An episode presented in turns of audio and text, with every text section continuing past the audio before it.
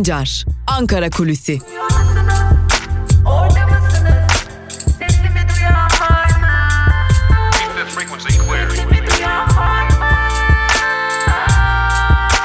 Özgürüz Radyo. Özgürüz Radyo. Özgürüz Radyo'dan ve Ankara Kulisi programından merhaba sevgili dinleyenler. Ben Altan Sancar. Yeni bir günde 16 Nisan Perşembe gününde Özgürüz Radyo'da Ankara'nın gündemini sizlerle paylaşmak üzere karşınızdayız ve Ankara'da Ankara deyince akla gelen ama özellikle de anayasa değişikliğiyle Türkiye'nin geçtiği yeni yönetim rejiminde pek de bir önemi kalmadığı artık herkesçe kabul edilen Türkiye Büyük Millet Meclisi AKP ve MHP'nin istediği yasaları geçirdikten sonra araya gidiyor. Aranın ilk süresi öyle görünüyor ki 15 Mayıs olacak. Yoğun bir gündem yaşandı aslında Türkiye Büyük Millet Meclisi'nde. E, dikkat çekici yanı şuydu değerli dinleyenler. Bu süre içerisinde e, özellikle AKP ve MHP'nin uzun süredir e, geçirmek istedikleri ama bir türlü e, Türkiye Büyük Millet Meclisi'nin gündemine getiremedikleri e, ve ortamını yaratamadıkları birçok yasa bu şekilde geçmiş oldu. Bunların elbette ki en başında infaz düzenlemesi geliyordu ki öğrendiğimiz kadarıyla dün gece Alaaddin Çakıcı da tahliye edildi. E, bu infaz düzenlemesiyle birlikte Alaaddin Çakıcı'sından tutalım birçok ülkücü mahkum daha doğrusu mafya lideri suç örgütü kurucuları tahliye edildiler. Bu yasa geçti hemen ardından Sağlıkta şiddet yasası geçti ki ilk olarak sağlıkta şiddet yasasını Türkiye Büyük Millet Meclisi'nin gündemine getiren muhalefet partileriydi. Ancak muhalefet partilerinin teklifi AKP ve MHP ittifakı tarafından kabul edilmedi. Daha sonra AKP kendi teklifini getirdi. Sağlık Bakanı da AKP'nin getirdiği teklif için teşekkür etti. Fakat unutulan bir ayrıntı vardı ki o da e, aslında bu teklifi daha önce muhalefetin getirdiğiydi. Tabi ilk orta ve yüksek öğretimlerle ilgili de bir yasa geçti değerli dinleyenler. O yasada da yaz aylarında eğitim yapılabilmesinin önü açıldı. Tabi Türkiye Büyük Millet Meclisi'nde kabul edilen telafi eğitimi düzenlemesi kısmi ve hızlandırılmış bir telafi sürecini tanımlıyor dedi Milli Eğitim Bakanı Ziya Selçuk. Bu konuda da tepkiler vardı. Ancak şimdi ortaya çıkan tablo ile birlikte AKP uzun zamandır geçirmek istediği bazı yasaları hem sermayenin geçirmek istediği bazı yasaları hem de orta MHP'nin istediği affı bir biçimde sağladı ve Türkiye Büyük Millet Meclisi'ni 15 Mayıs'a kadar kapattı sevgili dinleyenler. 15 Mayıs'tan sonra ise ne olacak hep birlikte izleyerek göreceğiz. Şimdi gelelim önemli bir konuya işçi çıkarmalar yasaklanıyor mu sorusuna. E, işçi çıkarmalar yasaklanıyor mu peki? Elbette ki hayır yasaklanmıyor. E, sadece böyle bir algı oluşturulmuş durumda. Maddeler ayrıntılarıyla incelendiğinde herhangi bir biçimde işçi çıkarmalara dair önleyici ya da e, bunun hukuki yaptırımı olacağına dair bir hüküm yer almıyor. Yani e, hiçbir kuruluş, hiçbir işveren işçilerini çıkardığı takdirde herhangi bir yaptırımla karşılaşmayacak. Buna ek olarak 2945 liralık bir ödeme gerçekleştiren işveren istediği işçinin iş akdini fes edebilecek. Yani bu durumda işten çıkarmalar yasaklanmıyor herhangi bir e, engelde bulunmuyor. Bu sadece bir algı yönetiminden ibaret. Öte yandan işten çıkarılmayan işçi ücretsiz izne gönderilirse ne olacak? Açıkçası iş, işsiz kalmış kadar e, zorlanma yaşayacağı bir döneme girecek. Neden sorusunu aktaralım. 39 liralık günlük bir ödeme e, skalası belirlenmiş durumda. Ücretsiz izne çıkarılan işçilere yani siz asgari ücretle çalışıyorsanız ve işten çıkarıldıysanız artık sadece günlük 39 liraya ki bu da aylık sadece ama sadece 1170 liraya tekabül eden bir ödemeye denk geliyor. Bu ödemeyle geçinmek zorunda kalacaksınız. E, aslında işçi sendikaları da bu durumu patronların yıllardır arayıp da bulamadıkları altın madeni olarak değerlendiriyorlar. Uzun zamandır patronların böylesi düzenlemeler istediklerini, sermaye gruplarının böylesi düzenlemeler istediklerini ancak kamuoyunda oluşabilecek tepkiler nedeniyle bu düzenlemelerin ortaya konmadığını belirtiyorlar. Yine e, sendikaların, e, sendikal halklar da engellenecek. Daha önce grev haklarının da engellenebileceği yönünde bir madde bulunuyordu kanun teklifinde. Ancak oluşan kamuoyu nedeniyle bu grev hakkının engellenmesi noktasında bir geri adım atıldı. En azından grev hakkı engellenmeyecek. Ancak e, sendikal halkların geri kalan sendikal halklar kullanılabilecek mi? Burada da ciddi bir soru işareti uyanmış durumda. Muhalefette tüm toplumu bu konuda uyarıyor. İşten çıkarmalar yasaklanmadı. Sadece ama sadece bir kılıf uyduruldu deniyor. Gelelim önemli bir diğer konuya. E, malum hepiniz de takip ediyorsunuzdur. Ee, ekonomide çizilen o pembe tabloya rağmen döviz kurlarındaki yükseliş de hız kesmeden devam ediyor. Sadece 24 saat içerisinde hem dolara hem de euroya 10 kuruştan fazla bir e, ekstra yükselme yaşanmış durumda. E, Merkez Bankası neden müdahale etmiyor sorusunu aslında sormak gerekiyor. Müdahale edebilecek herhangi bir argüman şu an itibariyle e, Türkiye Cumhuriyeti Merkez Bankası'nın elinde bulunmuyor. E, ne yazık ki ihtiyat akçesi dahil olmak üzereki ihtiyat akçesi işte tam da böylesi dönemlerde kullanılan bir argümandı. O dahil olmak üzere Merkez Bankası'nın elinde piyasayı fonlayacak ve Türk lirasını döviz karşısında değerlendirecek herhangi bir e, güç şu an itibariyle bulunmuyor. Piyasaya para sürülemediği için de sadece işlem kısıtlamaları getirilerek özellikle swap işlemlerine kısıtlamalar getirilerek ve buradan alınan e, komisyonlar yükseltilerek Türk lirasına değer kazandırılmaya çalışılıyor. Ancak ne yapılırsa yapılsın şu an itibariyle dolarda, euroda hızlı yükseliş, yükselişlerini sürdürürlerken döviz yükselişine karşın borsada ise çok ciddi düşüşler yaşanmaya devam ediyor. Sadece dün borsa İstanbul 100 endeksi %3'lük bir değer kaybetmiş durumda. E, hali hazırda burada anlaşılan durum o ki ekonomi yönetiminin döviz yükselişine de piyasada yaşanan ekonomik sıkıntılara da müdahale edecek bir argümanı bulunmuyor. Bu nedenle e, koronavirüs salgınında ülkede yaşanan kısmi kapatmanın çok hızlı bir şekilde ortadan kaldırılması hedefleniyor. Özellikle ekonomi yönetiminin sağlık e, alanındaki yetkililer üzerinde bu konuda ciddi bir baskı oluşturmaya başladığı da belirtiliyor ve bu baskıdan dolayı da son dönemlerde sağlık yetkililerinin pik noktaya ulaştık. Artık buradan sonra aşağı doğru bir seyir başlayacak e, cümlelerini kurmaya başladıklarını ve özellikle de Ramazan bayramı içerisinde herhangi bir kısıtlamanın kalmamasını ve Ramazan bayramında da e, ülkenin bir biçimde e, artık tamamen açılmasını ve ekonominin canlanmasını hedefliyorlar. Tabi bu ne kadar e, gerçekçi olur? Halk buna ne kadar riayet eder? Bu halkın vereceği o zaman vereceği tepkiye bağlı ancak ekonominin kötüye gidişi Türkiye'de sağlığın da olumsuz etkilenmesine yol açacak gibi görünüyor diyerek Ankara kulisini bugünlük burada noktalayalım. İlerleyen saatlerde Türkiye basını da bugün ve haber bültenleriyle karşınızda olmaya devam edeceğiz. Özgürüz Radyo'dan ayrılmayın. Şimdilik hoşçakalın.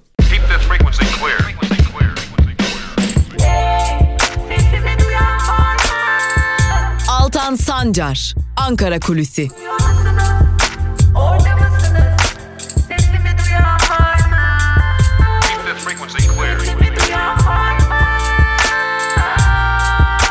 Özgürüz Radyo. Özgürüz Radyo.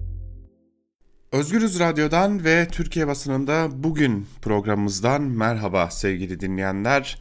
Hafta içi her gün olduğu gibi bugün de Özgürüz Radyo'da gazete manşetleri ve günün öne çıkan yorumlarını aktarmak üzere karşınızdayız. İlk olarak gazete manşetleriyle başlayacağız ve ilk gazetemiz Cumhuriyet Gazetesi. Cumhuriyet Gazetesi'nin manşetinde suçüstü yakalandılar sözleri yer alıyor. Ayrıntılarda ise şunlar aktarılmış. Fahrettin Altun'un izinsiz çivi bile çakılamayan Kuzguncuk'taki evinin yanındaki arazide pergola ve şömine yaptırdığını ortaya çıkaran gazetemize terör soruşturması açılması tepki çekti. CHP'li Özel, Altun'un salgın döneminde kanunları çiğnemekle meşgul olduğunun ortaya çıktığını belirtti. İktidarın işine gelmeyen haberleri terör kapsamına soktuğunu söyleyen Özel, Başsavcılık kanuna aykırı işlem için soruşturma açacağına kanun dışılığa geçit veriyor dedi. CHP'li Özkoç, altından başka kimse girmesin diye kiralama ihalesinin saatinin belirtilmediğini öne sürdü denmiş haberin ayrıntılarında. Virüsün faturası kabarık başlıklı bir diğer haberi aktaralım sizlere. İstanbul'da hastalık belirtileri gösteren Dilek ile Hüseyin Güven çiftine 3 hastane test yapmadı. Durumları kötüleşen çift özel bir hastaneye gitti. Testleri pozitif çıkan çiftten tedavi için para alınmayacak genelgesine karşın 12.500 lira alındı. Öksürük ve nefes darlığı şikayetiyle özel bir hastanenin kapısını çaldık. Acilden girdiğimizde hastanede belirtilen so belirtileri sordular, kasaya yönlendirdiler. Günün sonunda iki kişi için muayene, bilgisayarlı tomografi ve kan testine toplam 1256 lira ödedik denmiş haberin ayrıntılarında. Geçelim yine Cumhuriyet Gazetesi'nden bir diğer habere sevgili dinleyenler. Kara gün akçesini bile yuttu başlıklı bir haber. Ayrıntılarda ise şunlar aktarılıyor. Yargıda siyasallaşma arttı, hak ve özgürlükler geriledi, fakirleştik. Sistem kara gün akçesini bile 2 yılda yuttu. 800 bin insanımızın temel, temelli göçtü. Çoğunluğu genç ve eğitimliydi. Türkiye Büyük Millet Meclisi'ni büyük ölçüde, ölçüde devre dışı bıraktı deniyor. Haberin ayrıntılarında tabi tam bu anlatılan şey uygulanan başkanlık sistemi adlı sistem. Geçelim bir diğer gazete Evrensel Gazetesi'ne. Evrensel Gazetesi'nin manşetinde adımları atmakta çok geç kaldınız sözleri yer alıyor. Ayrıntılarda ise şunlar aktarılıyor. Türk Tabipler Birliği Merkez Konseyi Başkanı Sinan Adıyaman 6. haftada Sağlık Bakanlığı'nın salgınla mücadelenin epidemiolojik yöntemlerle yapılacağının söylenmesi söylenmesini eleştirerek geç kaldınız dedi. Adıyaman, Sağlık Bakanı Koca'nın övündüğü filyasyon ekiplerinin ise Şubat'ta kurulmuş olması gerektiğini söyledi.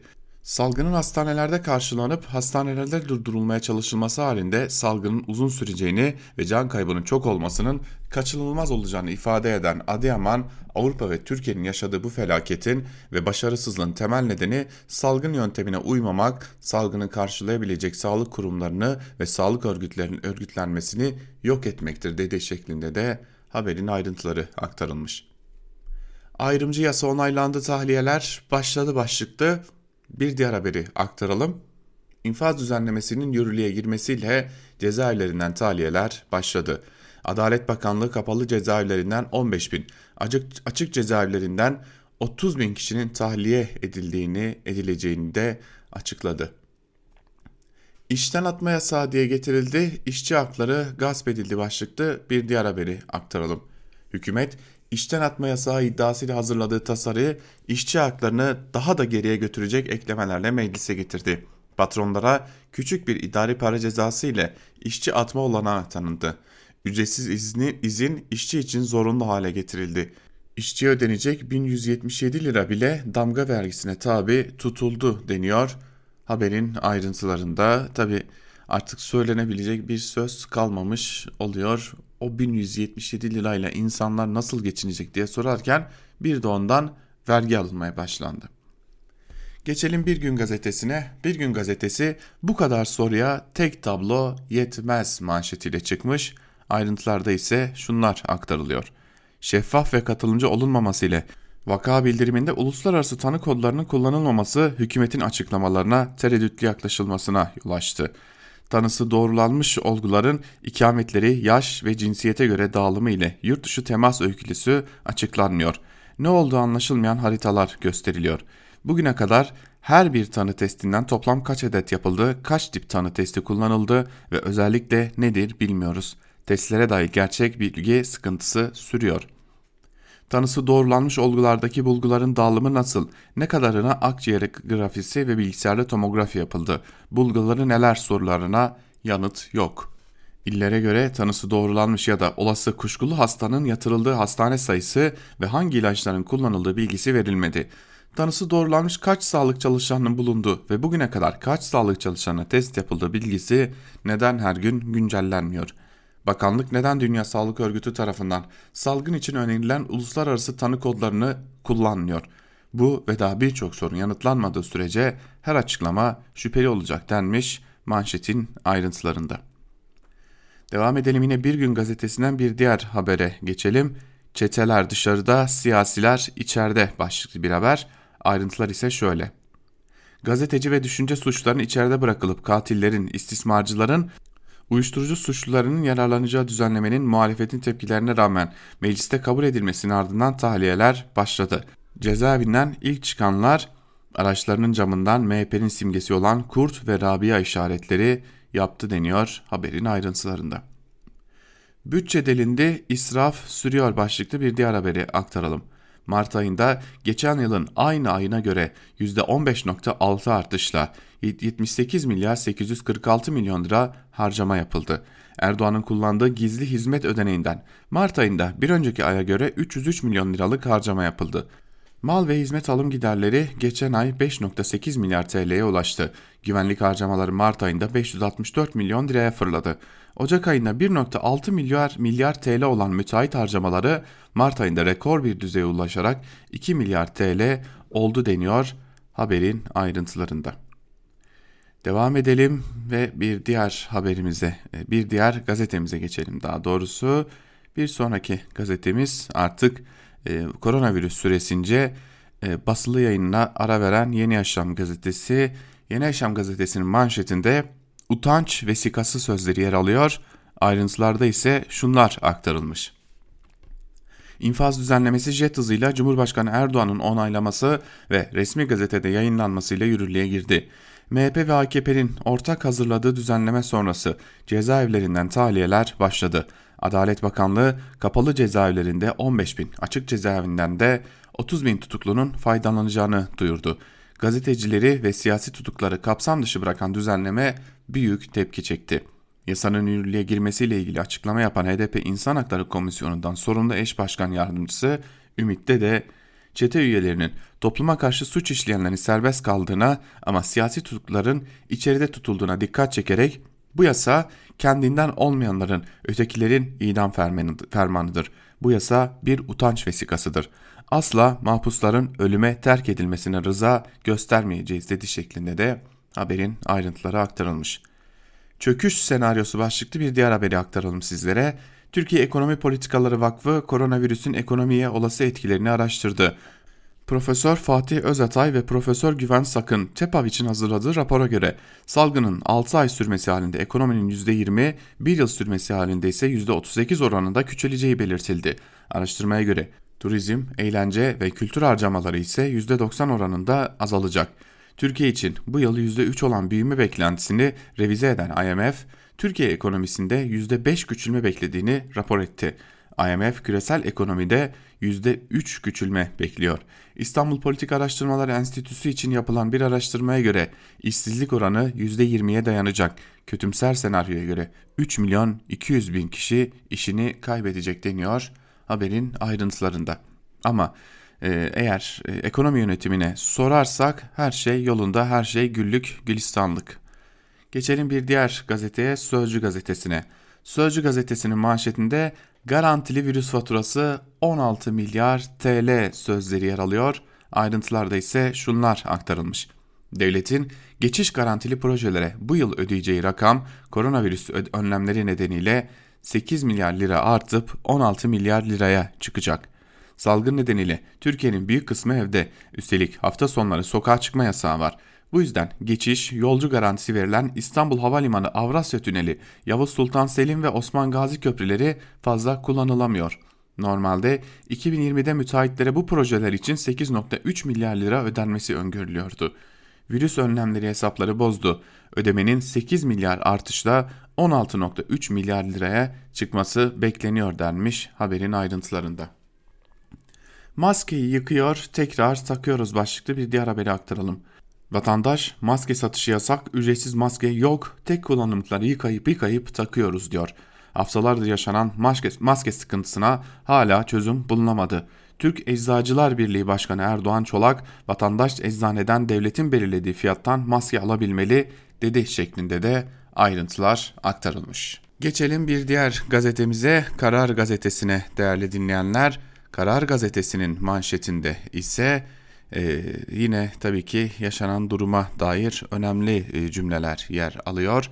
Hep birlikte bakalım neymiş manşet. Maskeye hala çare bulamadık sözleri yer alıyor. Karar gazetesinin manşetinde ayrıntılarda ise şunlar aktarılmış. Türkiye'de maske sıkıntısı olmasına rağmen dağıtımdaki tıkanıklık aşılamıyor. Satış yasağından sonra PTT dağıtım sistemi çöktü. Eczaneden alım formülünde de sıkıntılar arttı telefonlarına kod gelmediğini belirten vatandaşlar ne parayla alabiliyoruz ne kod var çaresiz kaldık dedi. Virüste panik noktasına yaklaşılırken soruna acil çözüm çağrıları yükseldi deniyor haberin ayrıntılarında. Tabi duruma ilişkin olarak e, şunu da belirtmek lazım. Maskeyi alanlar da önemli bir diğer soruna işaret ediyorlar. Maskenin ne derece virüsten koruduğuna emin değiller. Zira maskeler çok ince ve e, çok da verimli görünmüyorlar. Açıkçası benim başvurumun üzerinden tam 5 gün geçti. Henüz maskeyi tedarik edebilmiş değilim. Bu anlayışla dışarı çıkan geri döner başlıklı bir diğer haberi aktaralım. Ceza hukukçusu Profesör İzzet Öz, Özgenç, infaz düzenlemesinde temel sorunun suça değil suçluya göre hareket edilmesi olduğunu belirtti. O çıkacak, bu kalacak diye hareket ederseniz kaos olur dedi. Biz cezai pişmanlık duymasını sağlamak için veririz.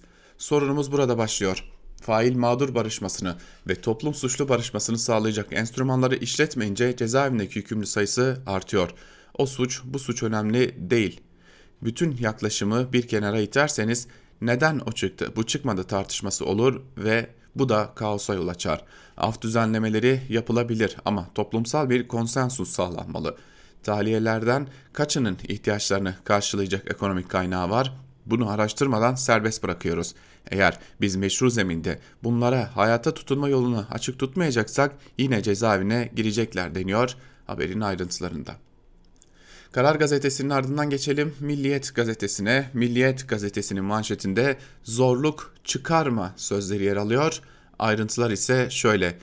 Maliye Bakanı Berat Albayrak mevduatını bozdurana kredisini yapılandırmak isteyene fahiş maliyetler çıkarıldığını duyuyoruz. Özel bankaların faaliyetlerini değerlendiren Maliye Bakanı Albayrak, vatandaşlarımızın özel bankalarla yaşadıkları sıkıntıları biliyoruz.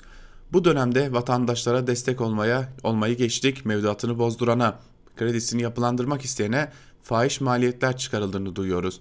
Bu asla kabul edebileceğimiz bir şey değil. Titizlikle üzerine gideceğimizi bilinmesini isteriz şeklinde ayrıntılar aktarılmış. Öyle görünüyor ki bu krizin maliyeti de sevgili dinleyenler bir biçimde özel bankalara çıkarılacak ama e, esas olarak sorunun özü ne hala farkında değil ya da farkında değilmiş gibi yapıyor. Maliye Bakanı Berat Albayrak'ta e, ama geldiğimiz aşamada döviz kurlarına göz attığımızda dolar güne 6 lira 91 kuruştan başlamış durumda. Euro güne 7 lira 52 kuruş seviyesinden başlarken gram altın ise 381 liradan satışa çıkmış durumda. Bu kriz başladığında 300 lira seviyesinde olduğunu da hatırlatalım. Esas sorunun e, özel bankalar mı yoksa ekonomi yönet ekonomi yönetimi mi olduğunu iyi düşünmek gerekiyor. Geçelim Hürriyet gazetesine. Hürriyet gazetesinin manşetinde hayat dedektifleri sözleri yer alıyor. Ayrıntılar ise şöyle. Koronavirüs vaka hızının düşüşe geçmesinin arkasında hastaların temas ettiği kişileri tek tek takip eden 4600 kişilik dev ekip bulunuyor. Hastaların temas ettiği kişilerin zincirleme olarak taranması anlamına gelen filyasyon uygulaması 24 saat kesintisiz yapılıyor. İstanbul'da 1200, Ankara'da 900 kişi ekiplerde, ekiplerde görev alıyor. Üçer kişilik ekipler Türkiye çapında dedektif titizliğiyle ipuçlarını tek tek inceliyorlar, edindikleri bilgileri halk sağlığı birimlerine aktarıyorlar denmiş haberin ayrıntılarında. Tabi burada şunu görüyoruz bir destan çıkacak karşımıza ve bu destanı duyuracaklar. Bir diğer haberi aktaralım maskelerde öncelik ileri yaşa başlıklı bir haber ayrıntılar ise şöyle. Sağlık Bakanlığı bugüne kadar 39 milyon kişiye 195 milyon ücretsiz maske dağıttı. Maske dağıtımında 50-65 yaş aralığındaki vatandaşlar ile kronik hastalığı bulunanlara öncelik tanındı. Ayrıca üzerine cep telefonu kayıtlı olmayanlar da kodun kendisine ulaşmasını sağlayacak herhangi bir telefon numarasıyla kayıt yaptırabilecekler deniyor haberin ayrıntılarında. Şimdi 50-65 yaş aralığına maskede öncelik tanınmış deniyor. Ancak şöyle bir durum var. O yaş aralığının dışında kalan özellikle 20 ile 50 yaş aralığındaki yurttaşlar ağırlıklı olarak sokakta olan, çalışan, işe giden insanlar haliyle maske satışı da yasak olduğu için bu insanlar maske tedariğinde giderek zorlanıyorlar. Ee, her yaptığımız iş felaketin daha da büyümesine yol açıyor ama gelin görün ki şöylesi bir durum var. O, felakette şeffaflık olmadığı için halka doğru dürüst anlatılamıyor. Geçelim Sabah gazetesine. Yandaş Sabah gazetesinin manşetinde ilk göz ağrısından alkışlarla manşeti yer alıyor.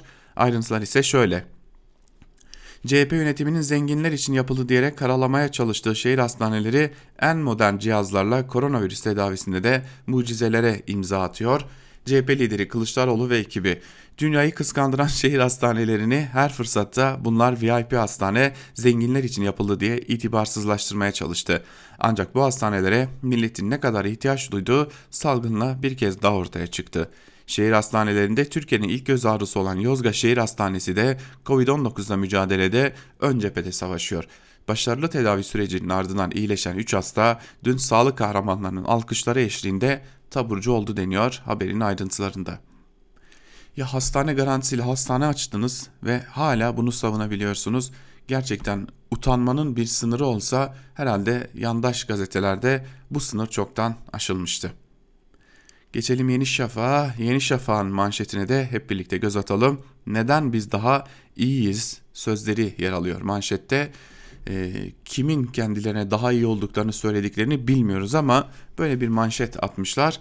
Ayrıntılarda ise şunlar aktarılıyor. Türkiye yayılma hızını kontrol ettiği koronavirüs ile mücadelede önemli bir başarı gösteriyor.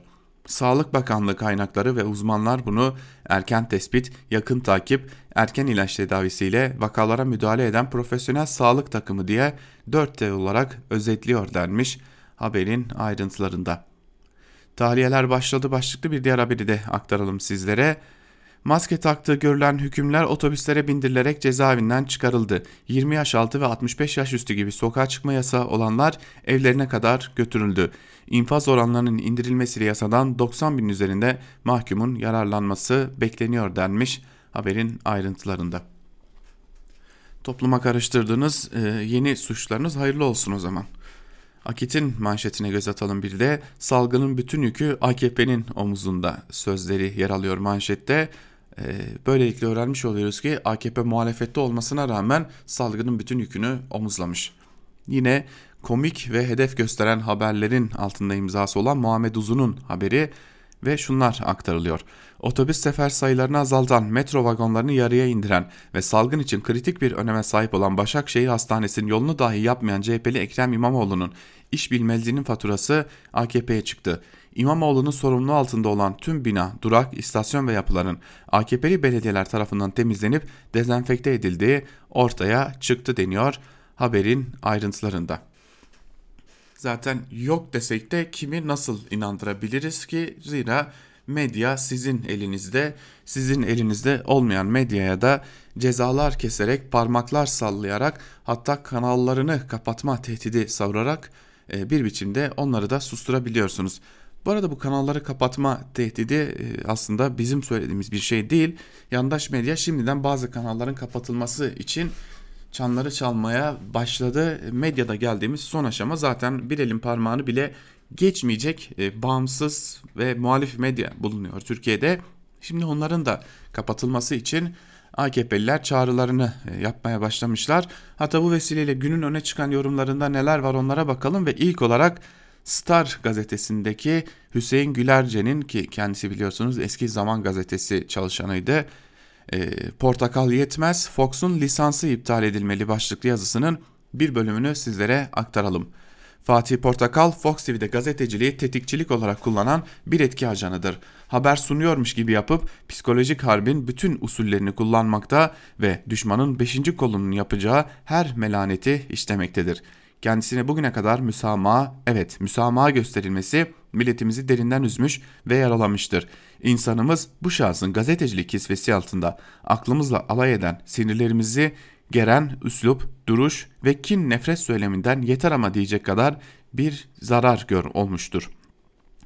Rütü'nün dünkü kararı milletimizin hissiyatını bir nebze yatıştırsa da gelmesi düşünülemez. Çünkü kararın gerekçesinde Fatih Portakal'ın salgın hastalığa ilişkin pek çok tedbir alınmasına rağmen devlet yöneticilerini haksızca hedef aldığına, toplumu kin ve düşmanlığa sevk ettiğine hükmedilmiştir. Portakal'ın ifadelerinin halkın birlik ve beraberliğin sağlanmasına zarar verici nitelikte olduğu kanaatine varılmıştır. Başta Almanya, Avrupa'da hükümetler ve Batı medyası gezi olaylarından sonra düğmeye bastılar. Türkiye diktatörlüğe kayıyor Erdoğan tek adam oldu deyip e, duruyorlar. CHP, HDP, İyi Parti, Saadet Partisi ve şimdi de yeni kurulanlar malum medya ile birlikte muhalefet değil Erdoğan üzerinden Türkiye düşmanlığı yapıyorlar. Bundan böyle portakala da asla müsamaha gösterilmemeli. Kanuna göre Rütük, Fox TV'nin aynı ihlali tekrarlaması halinde yayın lisansının iptaline karar verebiliyor. Evet, bu ABD menşeli kanalın lisansı iptal edilmelidir. Bakınız aşağıdaki değerlendirmeyi bu hafta kabine toplantısından sonra Cumhurbaşkanı Erdoğan yaptı. Bir dönem kendilerini ülkenin tek sahibi sanan ve hala aynı kibirli tavırla hareket eden bu hastalıklı zihniyetin sahiplerine diyorum ki Düşün artık milletin yakasından. Her darbenin, her vesayetin arkasında siz vardınız. Her kaosun, her kargaşanın arkasında siz vardınız. Ama artık bu devir sona erdi. Ülkemiz sadece koronavirüsten değil, aynı zamanda bu medya ve siyaset virüslerinden de inşallah kurtulacaktır. Sayın Cumhurbaşkanı'ndaki bu kararlılığı görmeyenler bir kez daha düşünsünler diyor yazısının bir bölümünde Hüseyin Gülerce. Yok biz kararlılığın da farkındayız, niyetinizin de farkındayız. Elde kalan birkaç e, kanalı, birkaç gazeteyi de kapatıp ve bu gazeteleri, kanalları kapattıktan sonra da elde kalan bir avuç muhalif medyayı da gazeteciyi de içeri tıkma derdindesiniz. Bu niyetinizi çok iyi görüyoruz. Mesajınızı da çok iyi alıyoruz. Ama e, buradan bu mesajı da verelim. Sizden korkmuyoruz. Ateş olsanız cürmünüz kadar yer yakarsınız. Geçelim bir diğer yandaş yazara Mehmet Barlas'a Sabah gazetesindeki bütün dünya salgın günlerinden ekonomik krizlerle dolu günlere savrulacak başlıklı yazısının bir bölümünde Barlas şunları kaydediyor. Düşünün ki perakendicilik, lokantalar, oteller ve benzeri ekonomik faaliyetler istihdamın %80'ine iş alanı açar. Karantina ve sokağa çıkma yasakları ile turizmin de dondurulduğunu düşündüğümüzde olay ne tür bir işsizlik dalgasına yol açacak görebiliriz. Örneğin Kuzey İtalya'nın turizm gelirleri bu bölgenin tüm gelirlerinin %80'ini oluştururmuş. Bizim Türkler olarak da hissettiğimiz büyük ekonomik krizleri hatırlarsak bunların daha sonra radikal, radikal siyasi dönüşümlere yol açtığını görürüz. Örneğin 1929'daki büyük kriz sonrasında Türkiye'deki serbest fırkalı çok partili demokrasi denenmesine son verilmiş ve Türkiye ekonomide devletçiliğe geçmişti. Koronavirüslü günlerin dünya ekonomisindeki yansımalarını tabi biz de kendi ölçeğimizde hissedeceğiz. Bizim ufuktaki krizlere karşı almamız gereken önlemler Cumhurbaşkanlığı kabinesinde her gün tartışılıyor. Hazine ve Maliye Bakanı Berat Albayrak'ın her fırsatta açıkladığı yeni paketler ve özel bankalara hitaben seslendirdiği uyarılar gündemin ana maddeleri halinde. Sağlık Bakanı Koca da aynı tempoda aydınlatıyor kamuoyunu.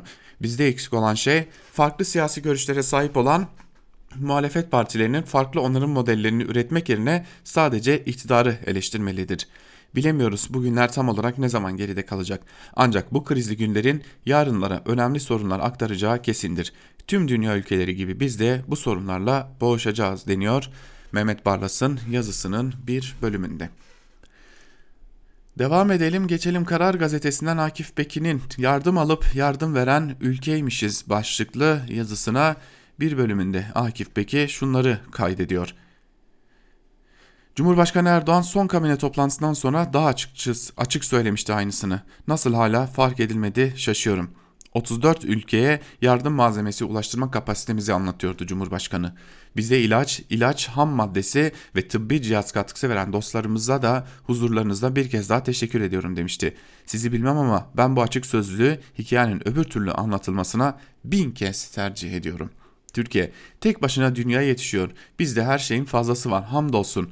Artanını da isteyene dağıtıyoruz. AB ile ABD yanımızda solda sıfır şeklindeki gerçeküstü köpürtmeleri tek yanlı ve çarpık yansıtmaları kastediyorum. Durumumuzu doğru yansıtan açıklamaları teşvik etmek istiyorsak onlara yetersizlik itirafı gibi muamele yapmamalıyız. Maske, tulum, dezenfektan ve kolonya gibi koruyucu malzeme gönderdiğimiz 34 ülke tek tek açıklandı. Aynı şekilde bize ilaç, ilaç ham maddesi ve tıbbi cihazla ekipman desteği veren ülkelerde açıklansa keşke. Tek eleştirim bu olur. Madem vardı önce kendimize yardım etsek. Millet muhtaçken maskeyi ele niye dağıtıyoruz tepkisini anlıyorum ama bir yere kadar. Türkiye bitmiş de dünyanın yardımına koşuyormuşuz gibi gösterildiğinde yerden göğe kadar haklı olur tepki. Fakat Türkiye dünyadan yardım alıp dünyaya yardım eden ülke olarak tanımlandığında değişir iş. Bizde daha çok olandan verip daha az olandan alıyoruz. Tıbbi bazı tıbbi imkanlarda başkaları bazılarında ise biz öndeyiz. Her alanda biz iyi onlar kötü değil. Kuzey Kore'de değiliz. Bakmayın hala milleti enayi sanıp yardımlara yardımlarla ilgili acayip mavallar okuyan parti sözcülerinin çıkabildiğine. Dünya canla cüzdan arasında sıkıştı. Biz de istisnası değiliz mesela. 18 Mart 1 Nisan'da iddialı konuşmuştu Hazine ve Maliye Bakanı Berat Albayrak. Dünyadan pozitif ayrışan belki de tek ülkeydik. Korona krizinden güçlenerek ve kazançlı çıkacaktık. Avantajlı konumdaydık. %5 büyüme hedefini tutturacağımızdan emindi. Oysa IMF 2020 tahminlerini daha yeni düzeltti. Korona herkese darbe vuracak, kimseye fırsat sunmuyor diye. Dünya ekonomisi bu yıl %3 küçülürken Türkiye daha çok küçülecekmiş %5 ile. Seneye dünya %5'in üstünde büyürken Türkiye daha az büyüyecekmiş %5'te. Hangi hesap doğru? Ruslar gerçekçi hazırlığını kışa göre yapsın da batına bahar çıkarsa düğün bayram diye halka kötü senaryoyu haber vermekten çekinmiyorlar. Putin de açık sözlü yönetiyor. Felaket tellallı olmasın diye halktan saklamıyor. Dünya küçülürken biz büyüyeceğiz, önümüz açılıyor gibi iyimserlik pompalamıyor. Kim doğru yapıyor? Acı da gelse gerçeği duymayı tercih edenler el kaldırsın şimdi diyor yazısının bir bölümünde Akif Beki.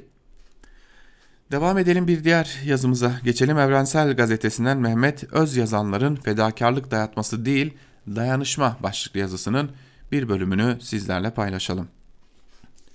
Bir yandan yayıncı kuruluştan ödemelerini aksatmadan sürdürülmesini isterken diğer yandan kendi çalışanlarına karşı olan yükümlülüklerinden kaçınan, kaçınmanın yollarını arıyorlar. Kurnazca fedakarlık etiketiyle süsleyerek. Futbolu kar zarar mantığıyla yürütülen ticari bir etkinliğe dönüştürüp piyasa denilen canavara teslim etmenin kaçınılmaz sonucu bu. Üretime yönelik hiçbir yatırımın, çalışmanın yapılmadığı, bütün kaynakların ve enerjinin transfer adı altında yıldız etiketli oyuncular için harcandığı, alabildiğine çürük ve kırılgan bir sistem. Bu sistemi benimseyerek altyapıyla, üretimle bağını koparmış ve kaderini tamamen yayıncı kuruluştan alacağı paraya bağlamış kulüpler elbette en ufak bir krizde bile çöküşün eşiğine gelir. Yakın tarihin en büyük krizlerinden birini yaşadığımız şu dönemde ise kulüplerin yoğun bakımlık hale gelmesi hiç şaşırtıcı değil. Durumu toparlayabilmek için piyasa denen ucubeliğin yapay şekilde şişirdiği rant pastasını radikal biçimde küçültmekten başka bir yol görünmüyor.'' Kaynakların transfer için har vurup harman savrulduğu dönemler artık geride kaldı. Bu anlayışı sürdürmek intihar anlamına gelir. Lakin buna karşılık bütün bu olan bitenlerden ders alındığı yönünde hiçbir işaret yok hala. Piyasa tapıcıları bu işlerin pekala başka türlü yürütülebileceğini bilmez. Bilmek istemez. Tabii ki bilsin de istemez. Tüm çabaları gönüllerince at oynatabildikleri mevcut statikonun korunması yönündedir diyor yazısının bir bölümünde Mehmet Öz yazanlarda ve e, futboldaki krizi de gözler önüne seriyor. Geçelim bir diğer yazıya. İyi Çocuklar paketi başlıklı bir yazı e, tutuklu meslektaşımız Barış Terkoğlu'nun yazısı ve Barış Terkoğlu yazısının bir bölümünde şunları kaydediyor. Demir kapı açıldı. Gardiyan içeri girmekte isteksiz ama adama hadi dedi. Başını geleceği biliyordu. Ancak direnmeye de imkan yoktu. Kapının kapanmasıyla mahpuslar ranzalarından birer birer çıktılar. Yeni geleni önce kıpırdayamaz hale getirene kadar dövdüler. Ardından battaniye sardılar. Koğuşun ortak malı ekmek bıçağı elden ele dolaştı. 70 kişilerdi. İlk adımı adımını attığı yerde kafeslenmiş gibi yatan cesedin üzerinde de 70 bıçak izi vardı. 8 yıl önce eski İstanbul kabadayları, kabadayısından dinledim. Yıllar önce işledikleri cinayeti genç yaşında bir kez adam vurmanın tadına bakmış, kah içerideyken kah dışarıdayken devamı gelmişti. Yıllardır bir evden öbür eve taşınır gibi gezdiği hapishaneleri dışarıdan iyi biliyordu. Keşke yapmasaydınız mahkeme cezasını verseydi dedim. Düşünmemişlerdi, tartışmamışlardı bile. O dönem ırz düşmanı mahkemesi hapishanede kurulur, infazı koğuşunda yapılırdı. Bunu onu getiren gardiyanlar da biliyordu. Cinayete katılanların aslında seçim şansı da yoktu. 70 darbe cinayete herkesin elinin değmesini sağlıyordu. Böylece bir gören olmuyordu. Sanki suskunluğun anayasası suçtan önce yazılmıştı. Kolektif suça, kolektif sessizliğe örnek olsun olun diye yaşanmış bir an gibi. Siz genelde suçluyu bir kişi sanırsınız. Oysa eline bıçağı veren, sırtını okşayan, o anı hazırlayan, gerekçe yaratan, ikaz eden, sonra da kenarda izleyen koca bir topluluk vardır.'' Ne zaman yargı paketi, af, düzenleme deseler gözümün önünden film gibi geçer. Oda TV davasında yargılanırken sonradan kendilerini sanık olarak hakimlerin yüzüne şöyle bağırmıştım. Kafamı kaldırıyorum, 14 yaşında zavallı bir kıza tecavüz edenler konvoyla hapishaneden çıkıp kutlama yapıyorlar. Ben hapishaneden izliyorum. Yazıklar olsun. Nadir Nadi 25 Ocak 1974'te bu sayfalarda şunu yazmıştı. Bilindiği üzere bugüne dek gerek CHP gerek MSP bu hususta hemen hemen aynı paralelde görünmüşler, düşün özgürlüğü batı demokrasilerindeki sınırları içinde benimsediklerini söylemişlerdi. Hazırlanacak af yasasını bu bakımdan özenle inceleyeceğiz. Toplum henüz adını koymamıştır ancak yargılamaların damla damla kaybolmuş meşruiyeti, adalet yok hissini milletin içine yerleştirmiştir. Yeni cezaevleri yaparak koğuşlara Yeni karayolları koyarak görüntüyü kurtarmak da yetmeyince paketler hazırlanır. Mutlaka öncelikle çıkması gereken iyi çocuklar vardır. Onlar çıkarken çıkmasa ayıp olacak kader mahkumu dedikleri de pakete atılır. Düzenin kötü çocukları toplum vicdanının çıkmalarını asla kabul etmeyeceği bazı adli mahpuslar ve iktidarını çıkarmak isteyip de çözüm bulamadığı fazla kire bulaşmış kimi iyi çocuklar ile birlikte içeride kalır.'' O günkü siyasi güç dengelerine, devlet kurumlarının AYM gibi kabullerine, toplumsal desteğe, hatta şimdi olduğu gibi olağanüstü durumlara göre toplumun asıl meselesi adaletsizliği yaratan düzen konuşması biraz daha ertelenmiştir. Paket kapsamı denilen kime göre, neye göre diye sorduğumuz çizgi böyle çizilir diyor. Yazısının bir bölümünde de Barış Terkoğlu ve iyi çocuklar paketine işaret ediyor. Bir diğer yazıyı aktaralım sizlere. Dinçer Demirkent'in gazete Duvar'daki yazısı Türk sahanın fırsat fıtratı fırsatçılık başlıklı yazısının bir bölümünde Dinçer Demirkent şunları aktarıyor.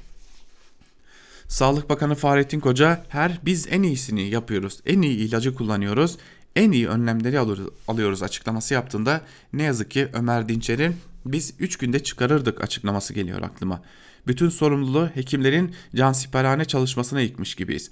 Türkiye'de zorunlu olmayan sahalarda üretim devam ediyor. Emekçiler iş yerlerinde zor koşullarda çalışmaya devam ediyor. Tartışmalı ihaleler bir bir yapılıyor. Diğer yandan da meclis çalışıyor.